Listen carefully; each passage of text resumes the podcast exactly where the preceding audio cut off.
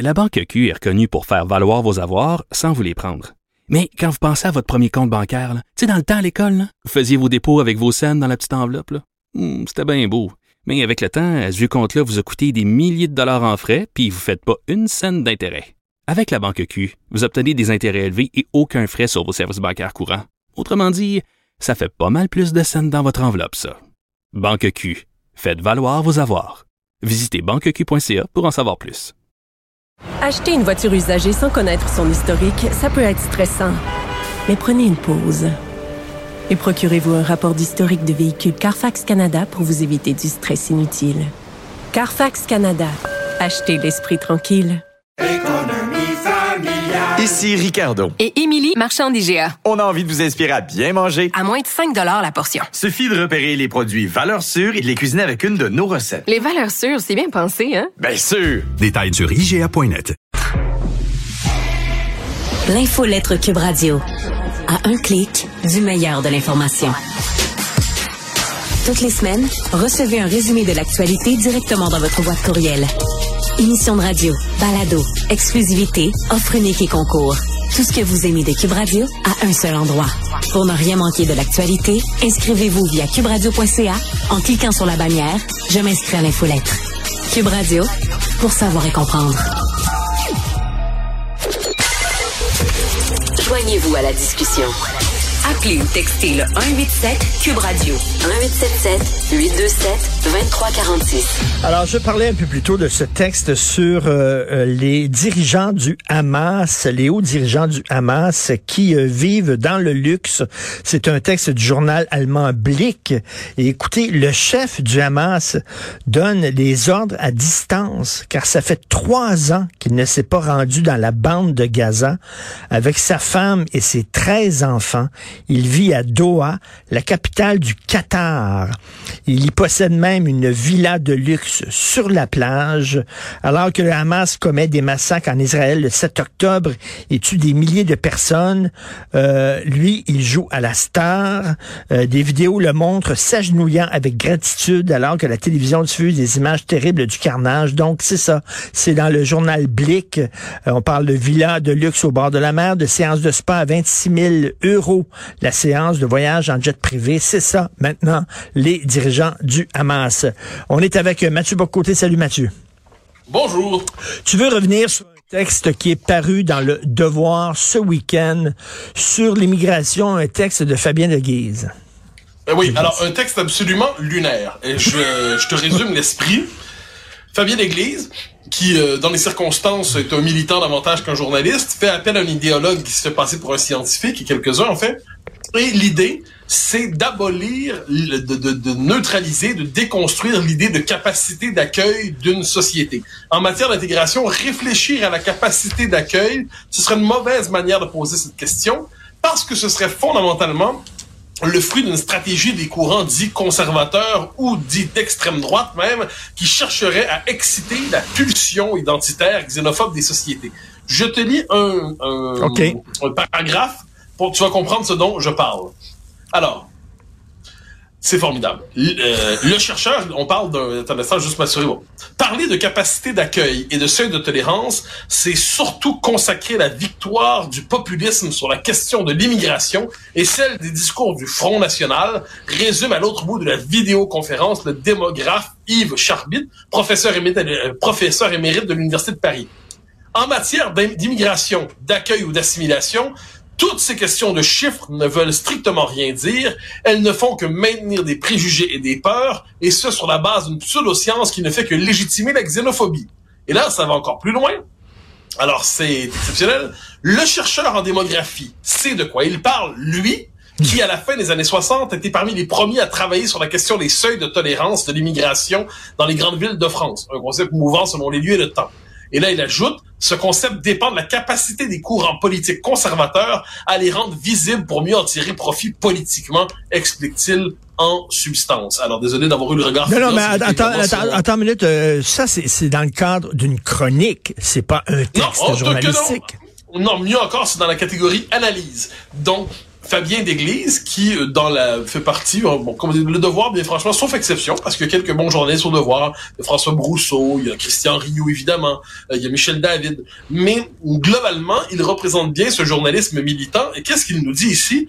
Globalement, la, on dit analyse, analyse la réflexion sur les seuils d'immigration est une réflexion en elle-même illégitime. Et parler de capacité d'accueil, donc tu fais qu'une société n'est pas une, capacité d'accueil infinie. Euh, elle doit tenir compte, bon, on en parlait cette semaine, du logement, de la, ben Québec, de la langue française, ben de l'intégration, des codes culturels, des mœurs. Mais tout ça, ça participe à cette entreprise de diabolisation de toute réflexion sur l'immigration.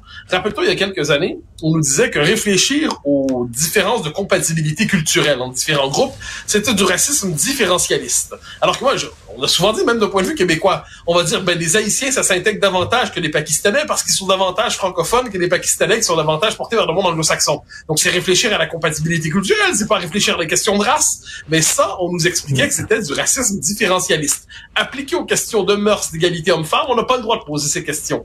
Mais là, ce qui est fascinant, c'est que cette tentative d'extrême droitiser tout le débat sur l'immigration, de le front nationaliser, de passer même par Jean-Marie Le Pen, qu'on sort de son euh, de sa maison de, vieillesse pour nous dire attention, vous êtes sous son emprise quand vous réfléchissez à notre capacité d'intégration. C'est quand même lunaire, j'y reviens. Mais la seule façon de réfléchir pour eux autres, c'est de dire plus, encore plus, toujours plus d'immigrants. Ben oui. Ben, en fait, ce sont les deux. Euh, il y a deux options possibles pour eux en matière d'immigration. C'est plus ou toujours plus. Alors que M. Parizeau dit en 2007-2008, au moment du débat sur les accommodements raisonnables, M. Parizeau qui avait condamné très sévèrement le rapport Bouchard-Taylor. On a tendance à l'oublier parce qu'il avait été opposé à la Charte des valeurs ensuite. Mais M. Parizeau dit à propos de l'immigration, ça existe la notion de trop. Mais comment on peut congédier la notion de, de société d'accueil? C'est en abolissant l'idée même de société d'accueil. Si vous n'êtes pas, euh, si votre, la société d'accueil, en fait, c'est simplement un territoire sur lequel vivent des gens qui ont ni culture propre, ni histoire, ni identité. Mais si vous expliquez que la société d'accueil n'existe pas, que le peuple d'accueil n'existe pas, que le peuple historique n'existe pas, mais il ne risque donc pas d'être déstabilisé s'il y a une immigration trop massive. Il ne risque même pas de disparaître s'il est mis en minorité chez lui. Parce que si vous n'existez pas, vous ne risquez pas de mourir. Si vous n'existez pas, vous ne risquez pas d'être en minorité. C'est donc et là il y a une histoire à faire de ça.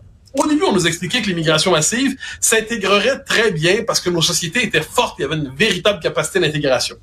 Quand on a constaté que l'intégration ne fonctionnait pas, on a décidé de dire c'est la faute de la société d'accueil qui aurait des préjugés, des stéréotypes, qui seraient enfermés dans des schèmes culturels périmés, qui l'empêcheraient de pleinement profiter du potentiel de l'immigration. C'était l'argument de Gérard Bouchard, d'ailleurs, dans le dans le rapport Bouchard-Taylor, où il disait le principal obstacle à l'intégration des néo-québécois, c'est que la majorité historique francophone se prend encore pour le, le cœur de la nation. Elle veut encore fixer les normes d'intégration parce qu'elle se prend pour la norme identitaire. Mais si elle renonçait à la norme identitaire, eh bien là, il y aurait plus de problème. Et les nouveaux Québécois ben, sont davantage Québécois que les Québécois dits de souche, parce que les nouveaux Québécois, c'est des Québécois centrés d'union, alors que nous, on serait encore attachés aux vieux euh, passés canadiens, français qui nous empêcheraient nous-mêmes de devenir pleinement Québécois.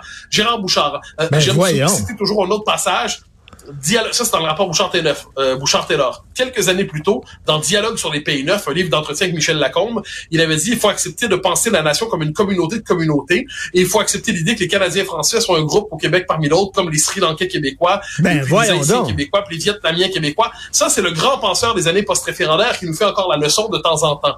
Et il considérait que si on disait oui, mais la majorité historique francophone doit être la, l'entité de référence, eh bien, il disait pour lui, c'était fondé sur la logique de la hiérarchie identitaire discriminatoire. Donc, quand on pense à tout ça, c'est que ça, on revient toujours à cette idée, s'il n'y a pas de peuple, s'il n'y a pas de nation, ben, il n'y a pas de risque de non-intégration ou d'assimilation. Donc, le vrai problème, c'est les courants dits conservateurs qui exciteraient de manière hallucinée des des pulsions xénophobes dans la société d'accueil. On voit quand même ce dont on parle. Mais, mais, Gérard Bouchard, là, écoute, je ne connaissais pas euh, ces, ces extraits-là. Merci de les avoir cités.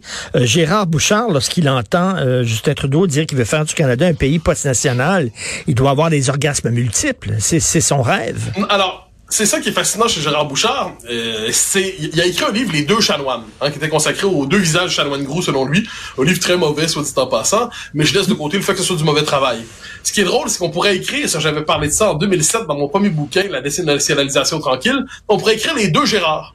Euh, les deux Gérard Bouchard. Donc, il y a le Gérard Bouchard qui, lorsqu'il parle au Canada anglais, est souvent un nationaliste qui est soucieux de la défense des droits du peuple québécois, qui est pas loin de parler comme un homme de l'école de Montréal. Euh, Frégo, Séguin et Brunet. Mais devant les Québécois, il parle comme un multiculturaliste assez convaincu. Il y a une forme d'écartèlement chez lui qui a toujours été fascinant, mais le, Gérard Bouchard dominant est celui qui a eu une influence immense dans les années post-référendaires. C'est quand même celui qui voulait déconstruire la légitimité chaque fois du du, de l'identité nationale, ou alors qui voulait la refabriquer en laboratoire sur le mode technocratique, celui qui voulait jeter au feu de la Saint-Jean euh, les, les, vieilles souches québécoises, pour reprendre sa formule. Donc ça, cette pensée-là, trouve un écho chez nous. Et politiquement, aujourd'hui, on a un André Pratt qui va nous dire que les ceux qui veulent limiter les seuils d'immigration se fondent, là, c'est une version modérée de l'argument du devoir euh, du week-end. Il nous dit, en fait, c'est qu'on n'a jamais précisé exactement la capacité d'intégration. Donc, parce que comme si c'était un concept absolument scientifique. Là, on dit un instant. Capacité d'intégration, ça avec une série d'indicateurs. Premièrement, dans le cadre québécois, est-ce que c'est un facteur d'anglicisation?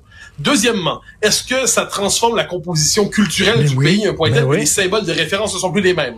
Est-ce que sur le plan du logement, ça fonctionne? Est-ce que sur le plan des services sociaux, ça fonctionne? Frédéric Lacroix, le, remarquable chercheur en démographie, a publié ces, ces, derniers jours des données où il montre que dans plusieurs écoles québécoises, euh, à Montréal, on a quelquefois 50, 60, 70 d'élèves issus de l'immigration, sinon davantage. Mais comment on peut intégrer la majorité si la majorité devient absente? c'est quand même pas un détail. Donc là, euh, la question des comportements électoraux, moi, j'ai toujours trouvé que c'est une donnée centrale. La preuve que l'immigration s'est bien intégrée, c'est que les gens issus l'immigration votent globalement comme les gens de la société d'accueil.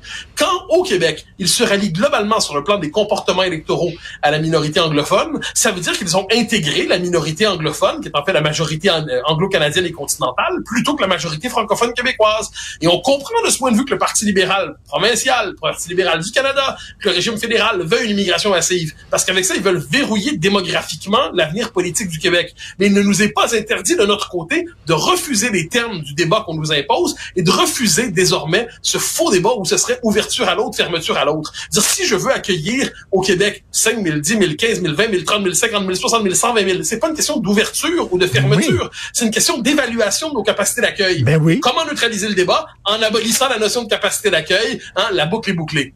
Et ça, dans le devoir, dans le devoir, Henri Bourassa doit se retourner dans sa tombe. Euh, merci beaucoup, Mathieu. On se reparle demain. Bonne journée. Salut. Bye bye.